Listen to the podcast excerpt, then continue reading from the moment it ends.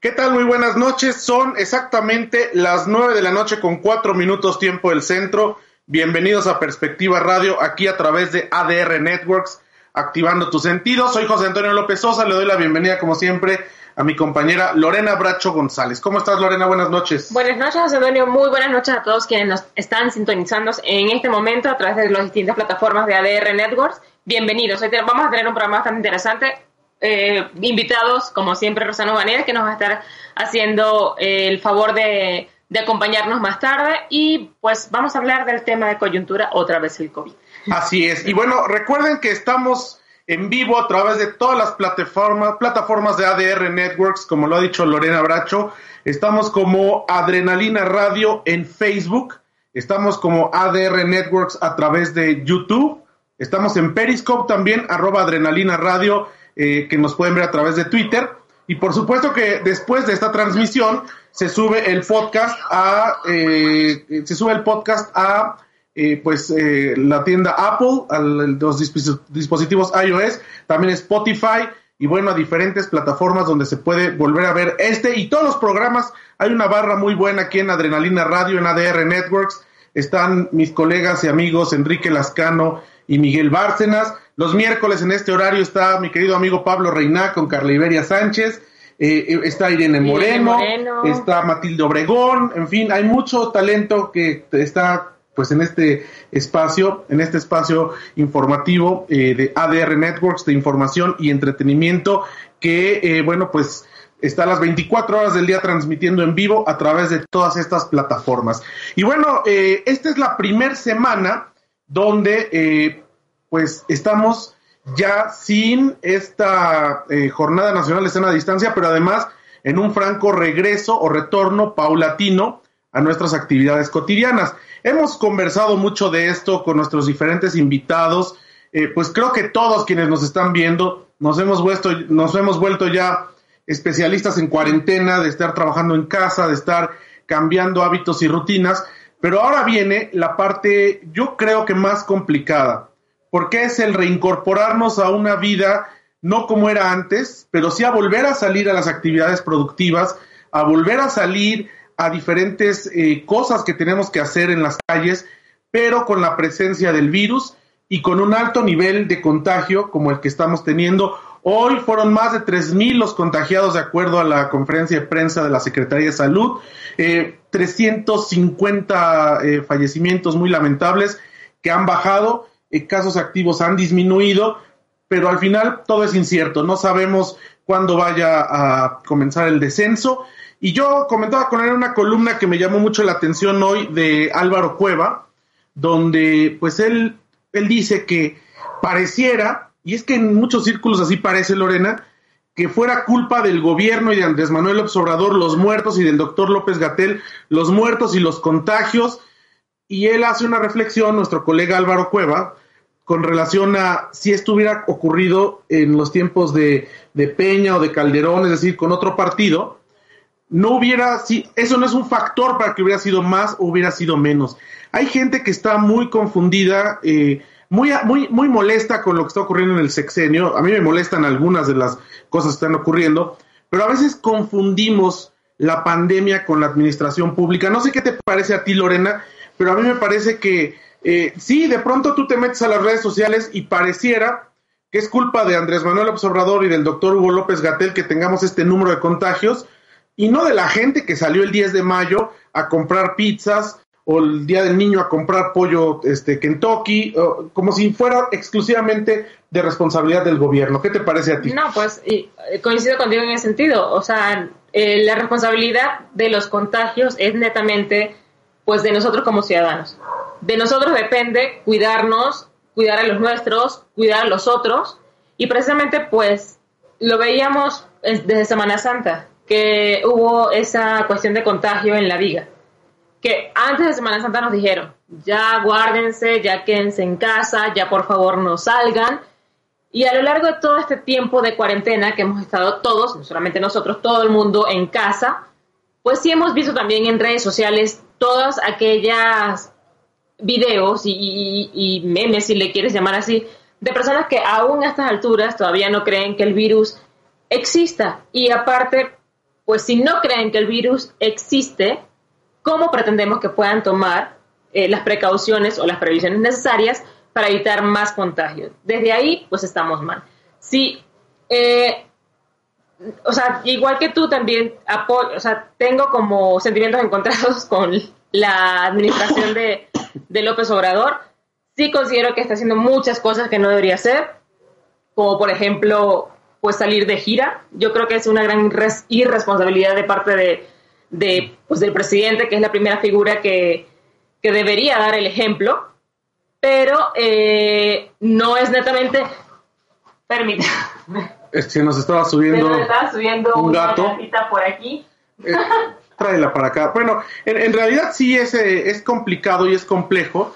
Y aquí lo que, lo que estamos viendo es que es una situación donde desafortunadamente, pues eh, sí, se da este mal ejemplo, ¿no? Mal ejemplo porque el presidente, eh, pues debiera ser el primero que, si puede sustituir sus actividades, pues debiera de hacerlo, ¿no? Para evitar que, eh, que, la gente salga, porque al final, si bien es cierto que no es una, eh, eh, vaya, no es porque si el presidente sale vamos a salir todos, pero sí es la cabeza del Estado y es quien primeramente debiera tomar pues estas previsiones cuando son actividades no esenciales. Y a mí me parece que las giras son actividades no esenciales. Ahora, mucho se discutió que si en su momento no se cerraron las fronteras, que si en su momento no se mandó al confinamiento antes, pero a ver, imagínense ustedes si hubieran mandado al confinamiento antes, ¿cuánto tiempo llevaríamos? Y es imposible tener un país paralizado tanto tiempo. Ahora, por otro lado, el cierre de fronteras, y hay gente que incluso ha dicho que qué bien que en Colombia o en Panamá pusieron un toque de queda casi militar para que la gente no salga. Veamos las cifras que tienen en Colombia, veamos las cifras que tienen en Ecuador, las cifras que tienen en otros países con relación a México y vemos que de acuerdo a nuestro número de población no son tan disparatadas. Yo no creo que haya estado, es mi percepción, de todo mal la decisión que se tomó desde el gobierno federal para contener la pandemia. Ahora, que los números sean reales, eso tampoco no quiere decir que yo esté convencido que estén dando las cifras reales nadie lo puede saber. Es algo incierto y con tanta contradicción que ha habido de pronto con relación a, no a los números, pero a ciertas, ciertas cosas que el subsecretario dice una cosa y las demás personas del gabinete dicen otra, dan cuenta de contradicciones. Entonces, yo creo que sí se actuó a tiempo. Yo estoy satisfecho con la actuación del gobierno federal, más no con las cifras, más no con el manejo de los hospitales, porque de pronto también hubo alteraciones de cifras, había hospitales donde teníamos nosotros contactos y te decían que estaban llenos y según el semáforo del gobierno todavía tenían espacios. Es, son claroscuros y yo creo que la, la síntesis o el resumen lo podremos tener cuando haya pasado la pandemia y cuando podamos analizar hacia atrás qué se hizo y qué no se hizo, pero yo no sé tú qué consideras, Lorena. Pues como lo que estaba comentando antes de que mi gata intentara subirse a la computadora, cortar, la, cortar la transmisión en un acto de censura. Este, pues sí considero, coincido contigo en el actuar de, los del gobierno para em, pues tomar todo ese tipo de medidas para frenar la pandemia. Yo creo que fue oportuno el que el 20 de marzo ya cerraran todas las escuelas, de el que a partir de, de mediados de marzo ya empezaran como solamente las actividades esenciales. Este, no podemos responsabilizar, como bien lo dices, al al gobierno de los, o sea, de la cantidad tan grande de contagios que estamos teniendo ahorita, porque al final, pues las recomendaciones ahí estaban, desde un principio. Las recomendaciones dijeron era, guarda tu sana distancia, que salió la, muñequita esta, la... Susana, Susana distancia. Este, quédate en casa si puedes, eh, usa tapabocas, eh, lávate las manos, no te toques la cara. O sea, todo este, este tipo de recomendaciones estaban. Ya era nuestra responsabilidad tomarlas o no. Y por, o sea, por los resultados que había hasta ahora, sí hubo gran parte de la población que la tomó, pero también hubo una muy gran parte que no hizo, que hizo caso omiso a estas recomendaciones. Entonces no podemos decir que, o, toda responsabilidad de López Gatel y de López Obrador, porque las recomendaciones le dieron a tiempo. Entonces, pues ya es como responsabilidad de cada quien. Y pues de las, eh, de las cifras, sí también coincido contigo. No, o sea, no estoy segura que sean las cifras reales. No con esto quiero decir que, que tengo así la certeza de que no lo son. pero sí tengo la ligera sospecha de que, están cuchareadas. Ahora, otra cosa es que a partir de la semana pasada que terminó esta Jornada Nacional de Sana Distancia, la verdad es que, como dice Álvaro Cueva, y, insisto en retomarlo en su columna, también es responsabilidad ciudadana. O sea, si estamos viendo, nos dan un informe todos los días, creamos en los números o no, todos los días están en la mañana y en la tarde informándonos del, del COVID, sobre todo en la tarde el doctor López Gatel y la gente de la Secretaría de Salud está dando informes todos los días, las cifras, no, no tenemos pretexto de no saber de acuerdo a las cifras oficiales cómo vamos y que sigue incrementándose, sean o no reales las cifras, ahí van incrementándose. Deberíamos de apelar también a la conciencia social. Si siguen los semáforos en rojo y más allá de que si hay cinco, seis o siete semáforos en el país, y que si los gobernadores del PAN se rebelan y que si el gobierno federal dice que es una mera sugerencia y que tengamos, insisto, cuatro o cinco semáforos, con el hecho de ver las cifras que todas las noches salen en la conferencia vespertina y las podemos ver en cualquier portal de internet, aquí con nuestros colegas de ADR Networks, en las plataformas de Grupo Radio Fórmula, todas las noches ahí están. Yo creo que con eso tendríamos que tener conciencia de decir, caray, no voy a volver a la normalidad si estoy viendo que sigue en ascenso y no necesito que el gobierno me obligue a estar confinado y que me ponga policía o guardia nacional y haga un toque de queda como en Colombia o como en algún otro país en América Latina. Creo que por conciencia deberíamos saber si hay quienes de pronto se necesita salir a trabajar, no queda de otra. Bueno, salí a trabajar con todas las precauciones no sacar a los niños si no es necesario. Sabemos que hay familias que a lo mejor es imposible que, dejen a los niños solos en la casa y los tienen que llevar. Pero eso no es justificación. Hemos visto en la calle personas sin cubrebocas, que bueno, ese es un tema controvertido, pero bien, de usarlo o no usarlo, hay que usarlo bien y, sin tocarnos la cara. Pero hay gente en la calle haciendo filas sin guardar su sana distancia, en los locales, gente vendiendo, refaccionarias abiertas. Pasamos cuando vamos los, los viernes, los sábados a Grupo Radio Fórmula, que nos vamos por toda Avenida Revolución. Ya vimos una gran cantidad de negocios que comida para llevar que siguen abiertos, pero tiendas, mercerías, eh, tiendas de ropa, mercados, y donde hay seis, siete personas de pronto en un espacio muy pequeño que no están respetando la distancia, que no están usando cubrebocas, que no están evitando el contacto físico de unos con otros, y yo creo que no es necesario que salga López Obrador o López Gatel o, el presidente, como se llame, a decirnos no salgas, no salgas, no salgas, cuando tenemos a la mano esto, eh, pues que está todas las noches informándose por parte del gobierno federal. Insisto, las cifras sean reales o no sean reales, ahí no han dejado de crecer. Todos los días crecen los contagios, todos los días. Lo que ha disminuido eh, de pronto de un día a otro es el número de muertes, o sea, siguen ascendiendo las muertes, pero han disminuido en que ya no son mil, hoy fueron trescientas, pero todos nos seguimos hacia arriba, seguimos hacia arriba, y esto es más que obvio, ¿no? Y si la gente no lo atiende y quiere seguir saliendo sin tomar precauciones, esto ya es la parte que nos toca a nosotros como sociedad que debemos de cumplir, la parte de la responsabilidad ciudadana, la parte de cuidar a nuestra familia, cuidar a las personas vulnerables, porque si no, aunque todos los días el presidente nos estuviera diciendo no salga, si no tenemos esa responsabilidad, no vamos a poderlo controlar. Sí, exactamente. Es, es como bien dices, es tomar conciencia, conciencia ciudadana, eh, conciencia. O sea, por ahí leí un que decía, no es por ti, es por los demás, ¿no? Este, cuídate, no por ti, sino, si, si, como que si a ti no te importa cuidarte, por lo menos que te importe cuidar a los demás.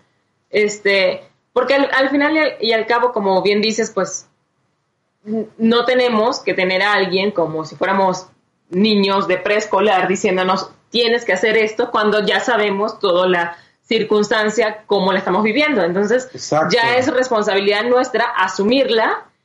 o sea, yo desde que comenzó la, pandemia y el quédate en casa, creo que, no sé, hemos disminuido las salidas que estrictamente necesarias. Sí, cada quien lo hará a su posibilidad. Pero, y además, ojo, el COVID no es el COVID no tiene partido político. No. El COVID no es capitalista o socialista o comunista o fascista o neonazi. No tiene filiación política ni tiene ideología económica. El COVID le pega igual a todos y el COVID no tiene que ver con el sistema económico que tenga un país, porque puede haber un sistema económico y meternos a una discusión ideológica, pero al final el sistema de salud de cada país obedece a la corrupción o no corrupción que ha tenido. Desafortunadamente en América Latina nuestros sistemas de salud son muy débiles y no por el gobierno que está ahorita en cada país sino por el que está ahorita y estuvo hace 5, 10, 15 y 20 años. Pero no solamente es, algo de los, de los países de Latinoamérica, sí, mayormente, ah, bueno, yo me pero hemos, visto, región. hemos visto cómo han fallado los sistemas de salud en todos los países, sean primer mundo, en Estados Unidos están colapsados y siguen colapsados, sigue siendo el primer este, país con mayores casos de contagio de COVID. Entonces, o sea, yo, yo creo que vimos las deficiencias de todos todos, todos, todos, todos los gobiernos. O sea, de todas las afiliaciones, sean capitalistas, sean este, de izquierda, sea, sea cual sea la afiliación política o la afiliación em, económica, ideológica. ideológica, hemos visto fallas. Corrupción en todos lados, porque o sea, se ve, en, o sea, los resultados los tenemos así a simple vista en pues los servicios de salud de todos los países. Yo creo que la enseñanza que nos deja independientemente del país donde vivamos, del sistema que tengamos, del nivel eh, de satisfactores que existan en cada uno de nuestros países, es que tenemos que exigir como sociedad un sistema de salubridad, un sistema de salud más robusto, porque no estamos exentos que pueda llegar otra pandemia o que se puedan agravar las pandemias que no son contagiosas, pero que ya tenemos, como en México es la obesidad, la hipertensión, la diabetes, el tabaquismo, que estas eh, pues ya están, esas ya las tenemos, no son contagiosas, pero además nos estamos dando cuenta que con un detonante, que en este caso es COVID o en los fines de año es influenza, los números se nos van para arriba y no hay capacidad hospitalaria. Eso es lo que creo que como sociedad nos tenemos que llevar y tenemos que presionar a nuestros gobiernos, independientemente del que sea, para que exista un sistema de salud pública más robusta.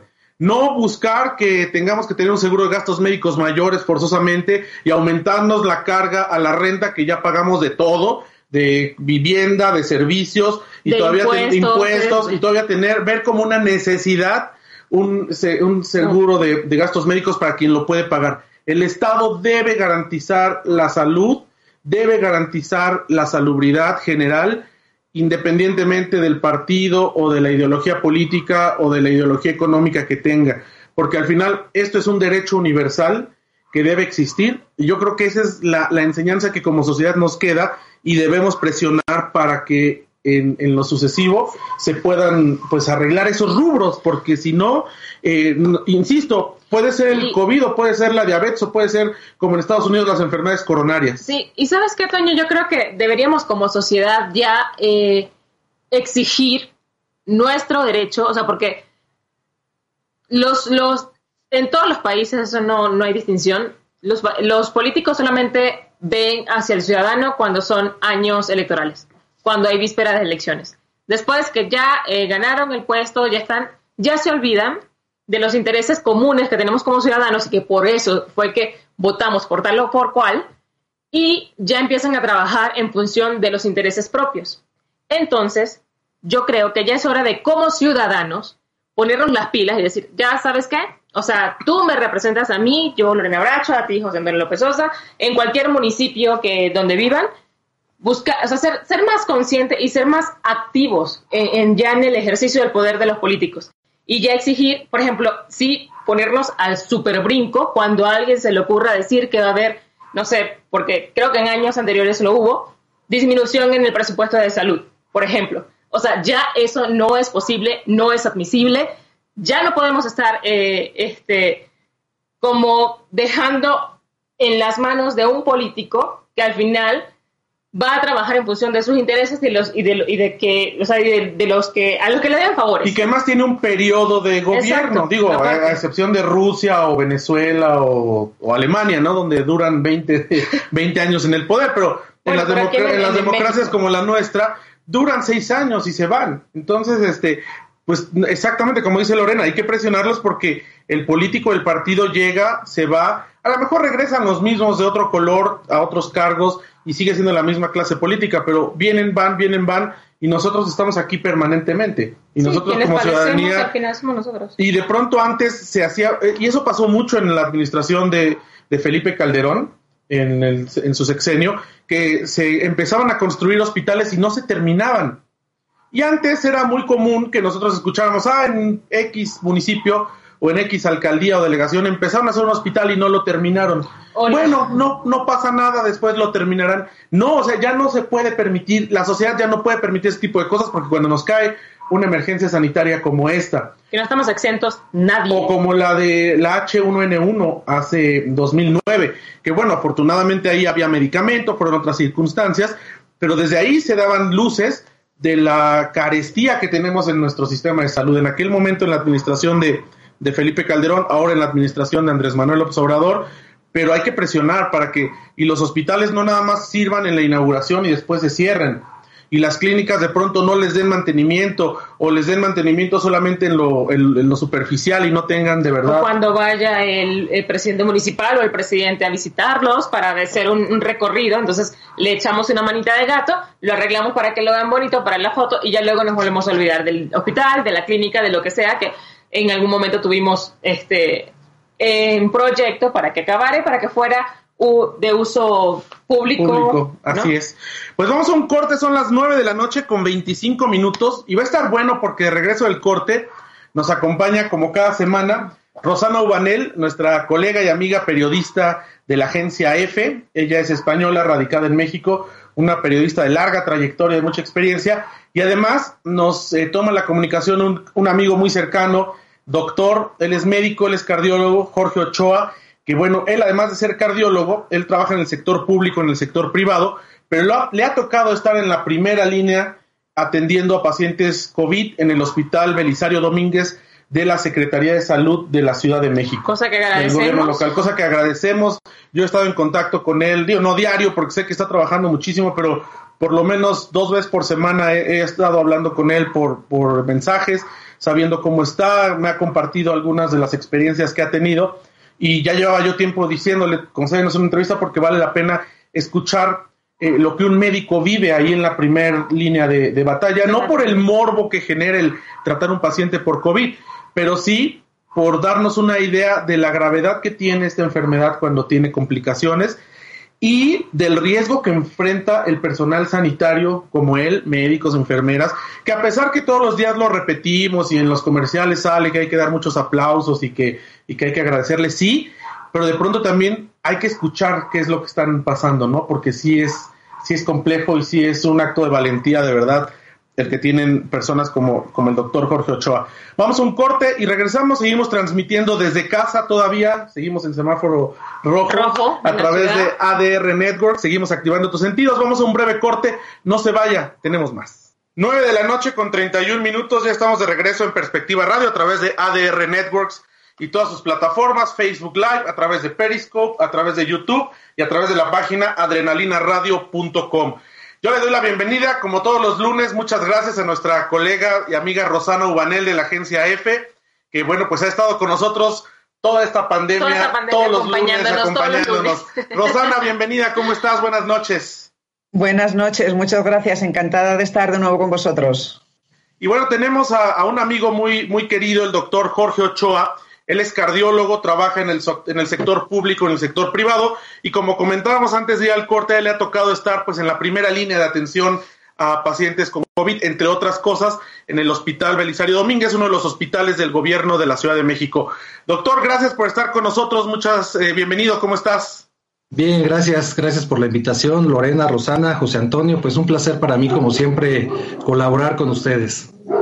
Pues yo abriría esta conversación esta noche, eh, doctor Jorge Ochoa, preguntándote, eh, sé que son muchas historias, es mucho, y estamos en medio de, esta, de esta pandemia y en tu caso de esta atención que estás dando eh, a través de los servicios públicos de la Ciudad de México, pero como médico, ¿cuál ha sido tu experiencia frente a la enfermedad en términos generales de bote pronto? A estos meses que te ha tocado estar atendiendo, viendo, escuchando, eh, eh, de repente hasta analizando fake news que yo te mando por WhatsApp. Este, ¿Cuál es tu, tu, reacción ante todo esto? Sí, vaya, ha sido una situación que este, pues nos ha tomado eh, a todo el gremio médico, pues sí, por sorpresa. Y bueno, básicamente este, la organización de, de los servicios médicos se vino dando conforme las etapas de la pandemia Eh, por el hecho de, mi especialidad en, cardiología, en realidad somos una especialidad que de primera instancia no se le considera de, primer contacto, eh, pero bueno, como también es eh, característico de la enfermedad, también se presentan algunas complicaciones cardiovasculares.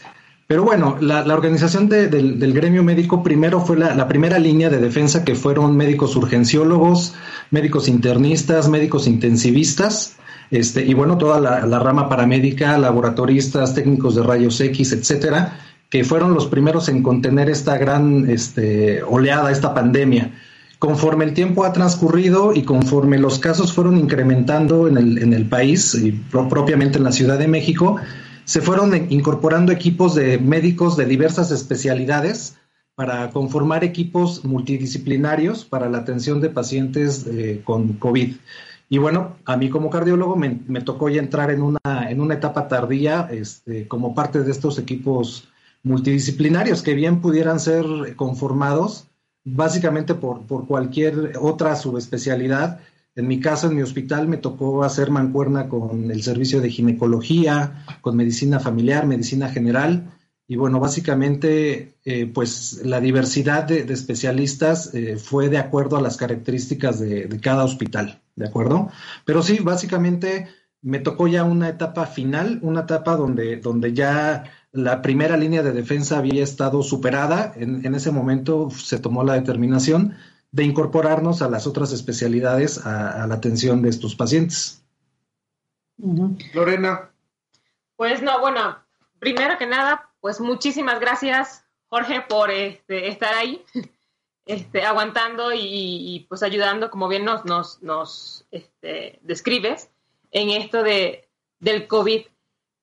A mí, a mí lo que me surge es, tú como médico, tú desde, desde, que, desde la otra trinchera, ¿a ustedes les pareció, porque eso de hecho en el primer bloque lo, lo estábamos platicando, ¿les pareció oportuno el momento de, o, la manera en que actuó el, el gobierno este, para contener la pandemia? Sí, vaya, eh, en realidad es una, es una muy buena pregunta.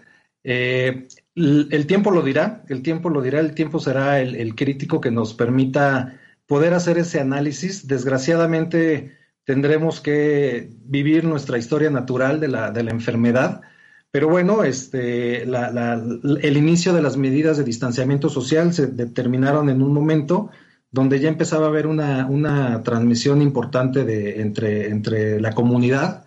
Y bueno, la perspectiva o la opinión particular es que sí se tomó la medida eh, oportunamente, pero bueno, este, ya conforme ha venido eh, transcurriendo el tiempo y evolucionando toda esta problemática, eh, la serie de decisiones que se han tomado, bueno, pues ya podrían ser tema de, análisis, ¿verdad? Podrían discutirse y, este, y bueno, pues analizar qué, qué nos hubiese convenido más, si extender más la cuarentena o, este, o, hacer lo que estamos haciendo, que es una, un restablecimiento por semáforos de la actividad este, económica.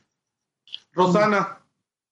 Ah, no, yo quería preguntarte, ya que tenemos un doctor aquí, de todas las, todas las fake news que, que, vamos, hasta yo que soy periodista y que leo me vuelvo loca. Eh, eh, mascarilla, gafas, eh, guantes, no salir o no comer? O sea, ¿tú qué recomendaciones das como, doctor, como médico? Claro, bueno, este es un tema bastante, bastante peculiar porque sí, de pronto, de pronto la información que se ha dado ha sido un poco encontrada. Este, si bien en algún momento se nos dice que el uso de mascarillas o cubrebocas no, no, no, ha, no ha demostrado científicamente tener un efecto benéfico. La verdad es que en la mayoría de los países este, sí se ha visto que, el usar una mascarilla, un cubrebocas, evita el contagio, pero sobre todo que una persona que está infectada contagie a los demás en su entorno. Eh, el uso de lentes y mascarillas, bueno, definitivamente la transmisión del, virus del COVID-19, pues es por vía respiratoria, evidentemente, y por mucosas. Entonces es importante cubrir bien la, parte respiratoria, pero también las mucosas, la mucosa, sobre todo las conjuntivas, los ojos. Y bueno, el uso de lentes de protección o de mascarilla es correcto. La parte donde yo no estoy de acuerdo es en, la, en el uso eh, indiscriminado de, guantes, porque eh, ahí sí, eh, perdón, pero bueno, ahí yo creo que sí deben de dejarnos el empleo de guantes a los especialistas y al, y al gremio médico, que sabemos trabajar con ellos, que estamos habituados a trabajar con ellos y que por lo tanto tenemos las medidas de higiene y de cuidado. Nosotros un guante contaminado se desecha y este y, se, bueno, se tira, ¿no? Y, la población abierta, eh, he visto en el supermercado gente con guantes que está texteando en el, en el celular, toman las llaves, toman el dinero y resulta ser contraproducente. Entonces, si, eh, si las, las personas no tienen la experiencia de la manipulación con guantes, lo recomendable es el lavado de manos constante, la sanitización con gel, y es hasta más eh, sano y más benéfico el hecho de, lavarse las manos constantemente y evitar contaminar con guantes nuestras pertenencias que vamos a llevar al coche, a la casa, al celular, que este, pues difícilmente lo soltamos actualmente. Entonces, definitivamente el uso de guantes sí creo que debe de ser eh, dejado para los médicos la parte que como población general estamos obligados es a protegernos con un cubrebocas y protegernos eh, los ojos, ya sea con una careta o con lentes de protección. ¿De acuerdo? Oye, eh, doctor, aquí en, este sentido, eh, tú que has estado pues atendiendo a, pacientes y que te ha tocado ver toda esta, toda esta transición de la, de la normalidad a la contingencia y ahora a una pues posible salida escalonada de, esta situación. Eh, hablaba yo contigo alguna vez de, de las que hemos conversado con relación al tema de los ventiladores. De pronto pareciera que, se requieren, que urgen, que necesita haber ventiladores, que no hay suficientes, que se están comprando a China y, de repente es cierto, nos, nos, vamos como sociedad como pensando que el si no hay ventilador no habrá eh, eh, cura para el enfermo que ya está grave y tú me decías, lo importante es no llegar a requerir una intubación o un ventilador porque es muy poco probable que sobrevivas o que lo hagas con secuelas. Claro, eh, como te lo comentaba José Antonio, eso fue una, una, pregunta que constantemente se hace en el reporte de las 7 eh, de la noche. Eh, mucho de la, de la población y periodistas han hecho mucho hincapié en la necesidad imperiosa de, abastecernos de ventiladores. Ventiladores me refiero a aquel aparato electrónico mediante el cual se administra oxígeno y, un volumen corriente que nos va a permitir la oxigenación cuando nuestros pulmones no pueden hacer la función de forma correcta. Y sí, definitivamente, como yo te lo he comentado en múltiples ocasiones, lo importante no es tener ventiladores, lo importante es no tener la necesidad de utilizarlos, porque desgraciadamente la mortalidad de todos los pacientes que requieren un ventilador ha sido casi de un 80-90%. Quiere decir que prácticamente paciente que requiere intubación y ventilación mecánica, pues son pacientes que desgraciadamente y con mucha pena no van a sobrevivir. Entonces, definitivamente, este, me parece que ahí sí se le dio un mal enfoque, me parece que ahí sí nos, nos, nos eh, obsesionamos demasiado con el hecho de, decir necesitamos ventiladores, cuando en realidad lo que necesitábamos o lo que se necesita es prevenir a toda costa que el paciente requiera eh, llegar a esa instancia. Ah, pero mi pregunta, ¿cómo haces que un paciente no llegue a esa instancia? Porque no hay tratamientos o, qué recomendarías. Y luego mi segunda pregunta es, aparte, si hay tratamientos o se va viendo que hay algo, ¿tú qué crees que puede ser y qué piensas de, la posibilidad de una vacuna antes de finales de año? Sí, vaya, eh, desgraciadamente tampoco hay la, posibilidad de evitarlo pero este, si se detecta y por eso la importancia de ante los síntomas cardinales de, de, que son eh, tos, dificultad respiratoria, dificultad respiratoria, lo, importante pues sí es procurar eh, tener una atención médica de, que pudiera estratificarnos. Tenemos diversas escalas de estratificación de riesgo y predictores de qué pacientes son aquellos que podemos mantener, que podemos eh, tenerlos bajo observación y aquellos pacientes que invariablemente, este, muy probablemente requieran de una intubación orotraqueal. Ahora, antes de intubar también eh, se pueden utilizar diversos este, medios para procurar evitarlo, como son eh, cánulas, puntas nasales de alto flujo, mascarillas con reservorio de oxígeno.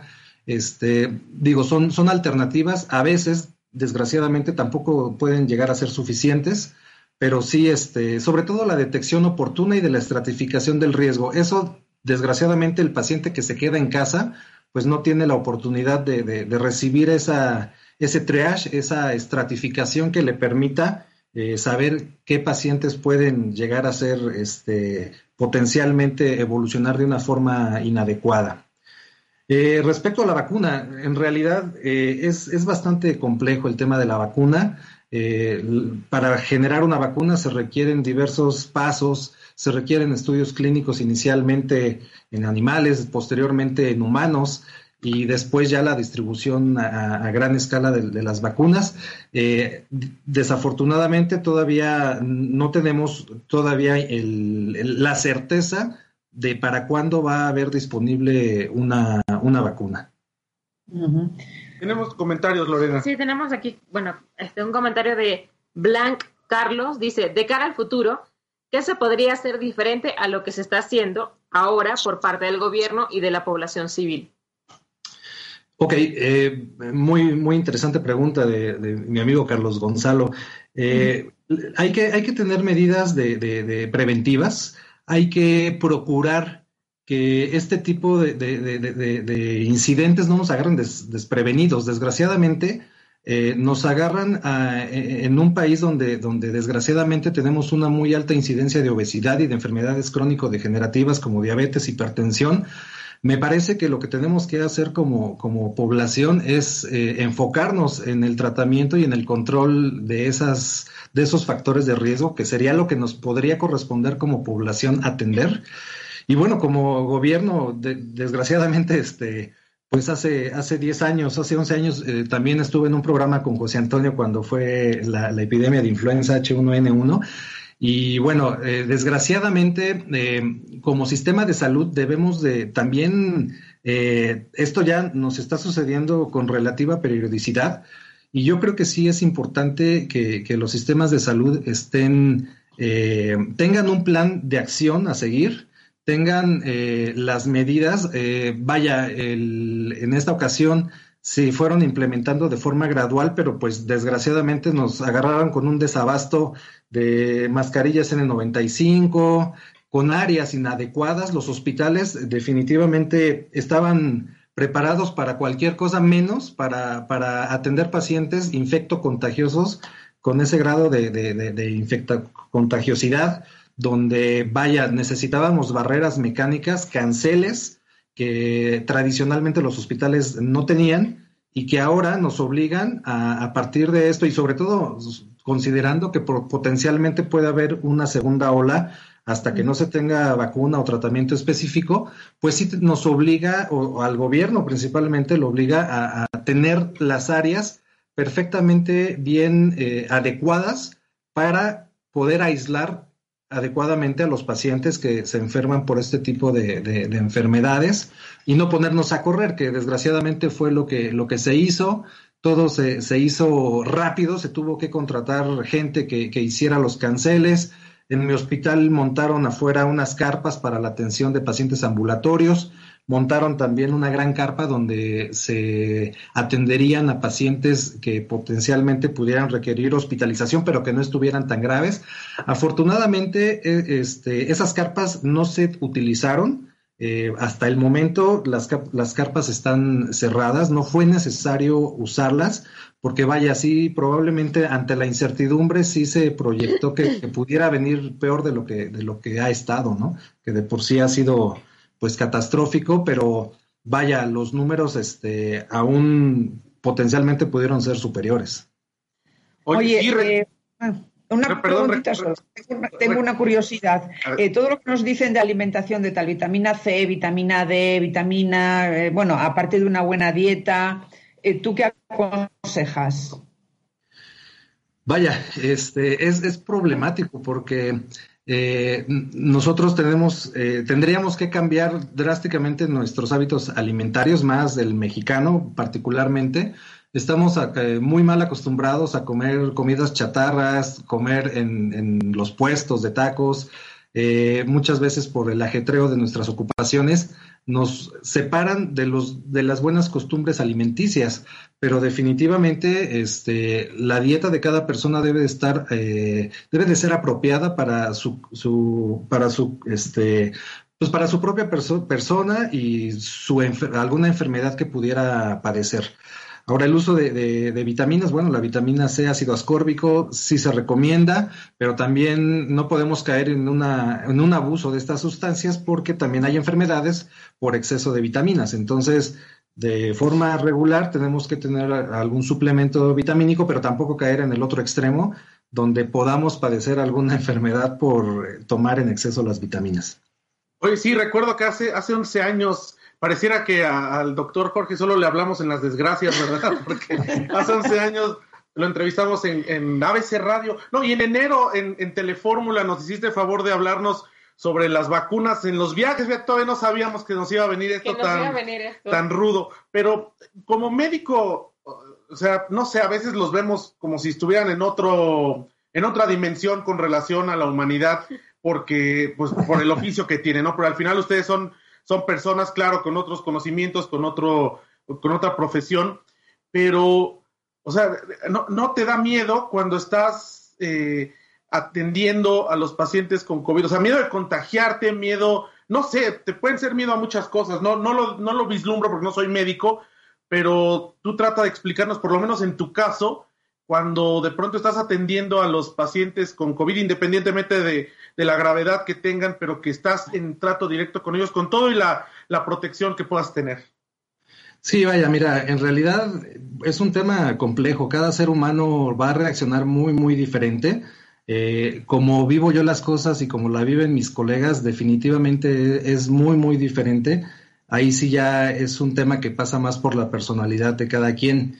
Eh, yo particularmente eh, procuro estar tranquilo, si bien es una enfermedad de mucho respeto porque sabemos que su letalidad es alta.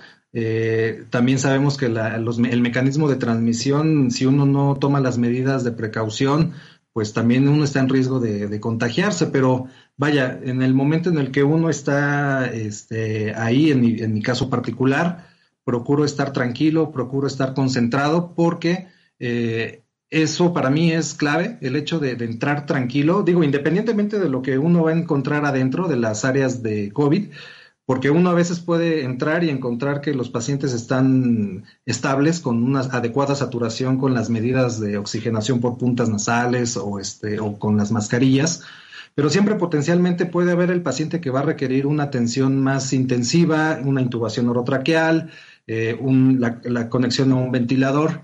Y bueno, obviamente invadir al paciente, catéter venoso central, este, y toda la serie de, medidas que nosotros tomamos con un paciente grave. Pero bueno, yo particularmente procuro eh, en ese momento olvidarme de todo lo que, lo que acontece afuera y enfocarme. E, eso ha sido particularmente algo que a mí me ha resultado siempre muy, muy este, productivo el hecho de poderme concentrar en, lo que estoy haciendo. Y vaya, también como, como hacía la observación hace un momento, ¿no? Finalmente nosotros como personal de salud estamos acostumbrados a hacer procedimientos bajo técnicas estériles y estamos acostumbrados a entrar con guantes, con batas, con cubrebocas. Ahora lo nuevo tal vez sea un poco la, careta, los lentes de protección, pero en realidad eh, los médicos, al menos que tenemos la fortuna de poder hacer procedimientos con estériles con pacientes, sí tenemos un poquito más el, cuidado y las medidas de, cuidado para, evitar contaminarnos. Aquí, a diferencia de lo que sucede cuando uno hace una intervención o una operación, eh, la protección es al revés, ¿no? Porque cuando uno interviene a un paciente, lo que tienes que hacer es cuidar que todo lo que tú tengas sea estéril para evitar contaminar al, paciente. Aquí es al revés. Aquí uno se viste, eh, se amarra las botas este, tocándose los zapatos En realidad, el, detalle ahora es la desvestida, el momento de salir. Lo, crítico ahora en la atención de pacientes en área de COVID resulta ser al momento en el que salimos, no tanto el momento en el que entramos. Y bueno, también existe un orden ya perfectamente bien establecido que disminuye el riesgo de contagio eh, hay en algunos hospitales hay personal que está este, auxiliándonos para el retiro del material de protección. Y bueno conforme ha, ido sucediendo conforme pasan los días este pues uno lo va haciendo cada vez más sistemático no pero sí este lo, importante es procurar dejar el, miedo de lado y concentrarse este, en, hacer bien las cosas. A mí lo, oye, lo que me llama la atención que ya has notado que soy de España, como siempre me presenta José Antonio. Eh, ¿Cómo ha habido tantos sanitarios contagiados en España? O sea, ¿tú le encuentras alguna razón? Porque aquí yo creo que ha habido menos, ¿no? no. ¿No? No, no, no. En realidad, en realidad, este, la, incidencia de contagios es muy alta también aquí en México. Eh, muy, muy, muy lamentable y muy desafortunadamente existe un gran número de, colegas que desgraciadamente han enfermado y muchos de ellos de forma mortal. Eh, desgraciadamente, un gran, gran índice de estos contagios se dio en la primer, las primeras fases, donde nos agarra, eh, pues... Con las manos en la puerta. Con las exactamente, nos agarran distraídos un poco, todavía un poco incrédulos de lo que va a suceder. Eh, los primeros, las primeras semanas de atención, hubo muchos pacientes que se atendieron eh, con infección por COVID sin tomar las medidas de precaución. Y vaya, incluso dentro del personal médico había quien no lo creía. Entonces, eh, las primeras semanas fueron, fueron drásticas, fueron claves.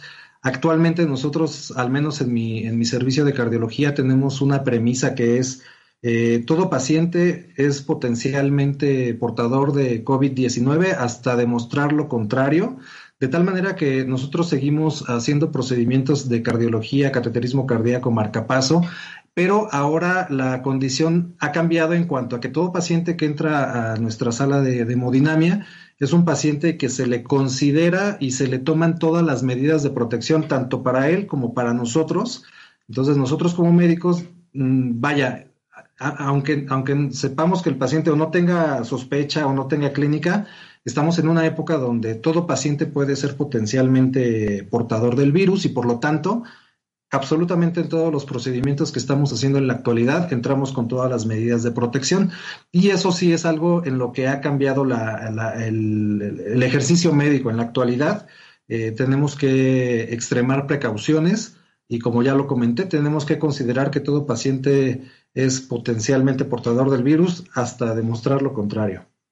Lorena. Oye, este, doctor, después de esta, bueno, creo que ya había, eh, digamos, procedimientos estandarizados de cómo atender una pandemia, ¿no? A nivel, desde la Organización Mundial de la Salud y todo eso ya tenían como estandarizado. ¿Cree que esos eh, estándares que anteriormente utilizaban fueron suficientes? O sea, después de esta pandemia se implementarán más. ¿Cómo lo ve tú? O sea, ¿cómo lo ven ustedes desde, su trinchera?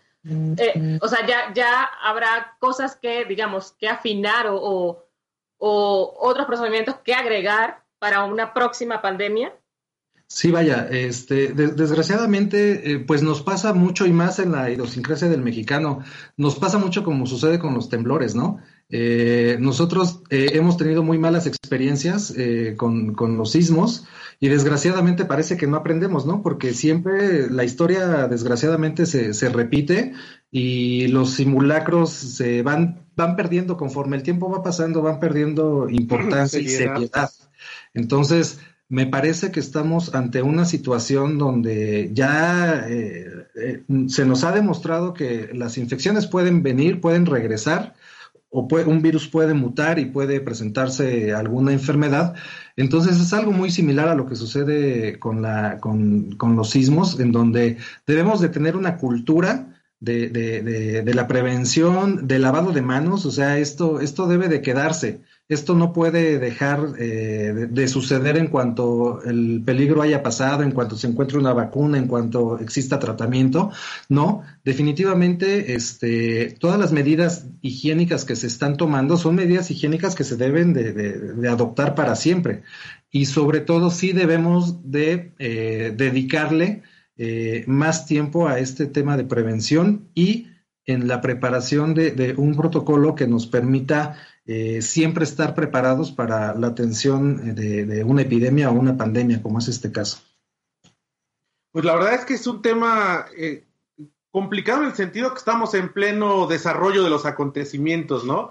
Estamos todavía sí, esperando que, la, independientemente de que la curva baje, estamos a nivel mundial todavía con muchos contagios, con muchos casos, donde se están probando medicamentos, donde se está eh, esperando que se desarrolle una vacuna segura.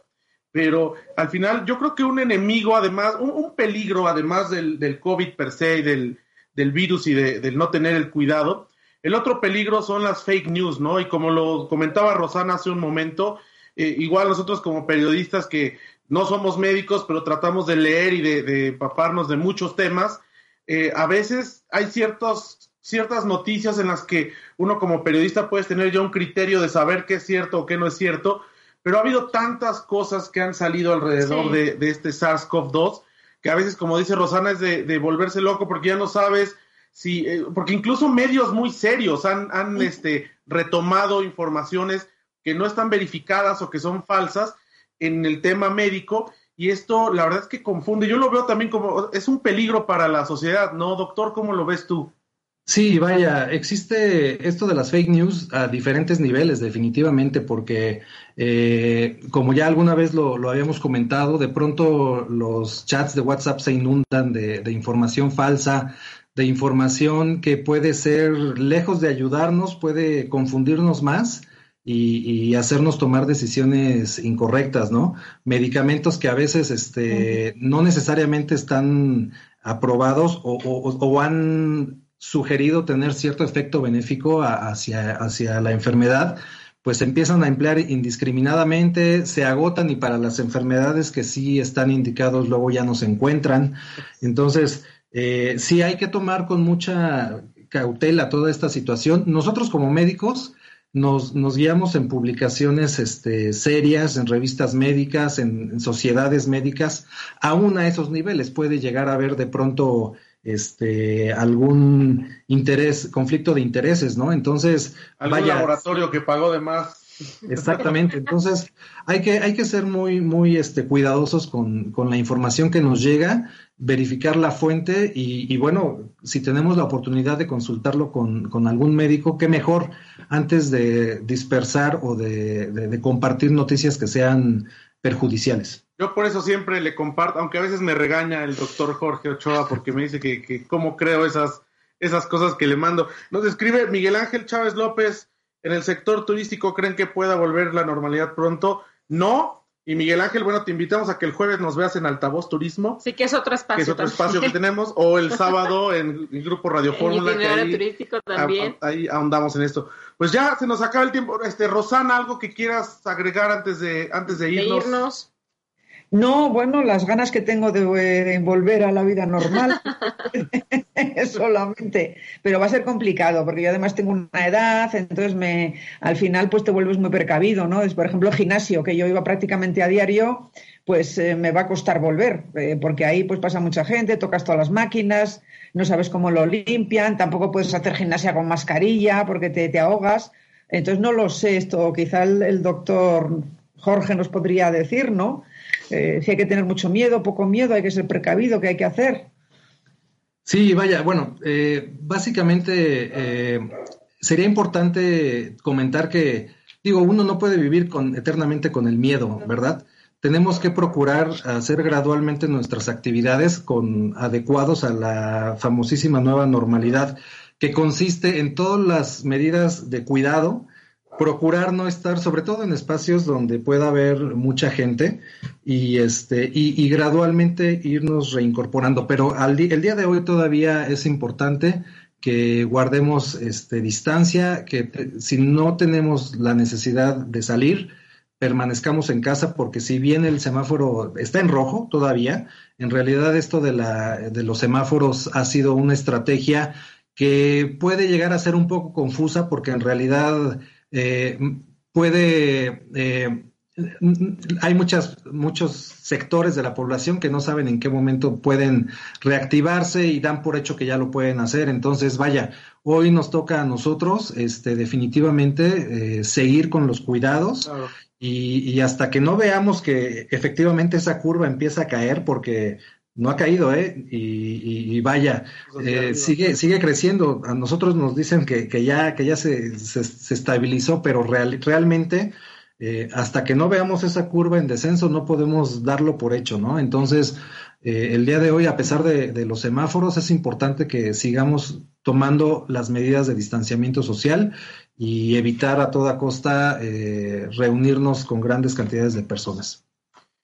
Pues muchas gracias, a, los dos. Gracias, Rosana, por, estar con nosotros como siempre todos los lunes. Doctor Jorge Ochoa, muchísimas gracias. Por todo, por, tomarnos la llamada, por hacer lo que haces, por estar ahí en el frente de batalla, por todo, muchas gracias. Y por regalarnos esta media hora. Sabemos que pues tus jornadas son muy largas y ahorita en especial es mucha la presión que tienes de trabajo. Esperemos que en otras circunstancias podamos platicar pronto, ya haciendo una remembranza cuando esto ya vaya eh, de picada. Esperemos que sea pronto para que puedas darnos tu evaluación desde tu punto de vista de cómo se fue eh, manejando todo esto y cómo se fue eh, pues disminuyendo, esperemos pronto. y finalmente, Erika Roa, aún falta tiempo para el regreso a clases a nivel básico, pero entonces, ¿qué hacer híjole, pues vender a los hijos, ¿no, Erika? Poner un kinder o, no sé. Un kinder virtual, no, no sé. Sí, ya, por último, este, doctor, ¿sí se podrá regresar a clases con el virus? O sea, si uno como adulto es complicado que puedas protegerte, a un niño como o un maestro sí tendrá, ¿qué tan riesgoso será?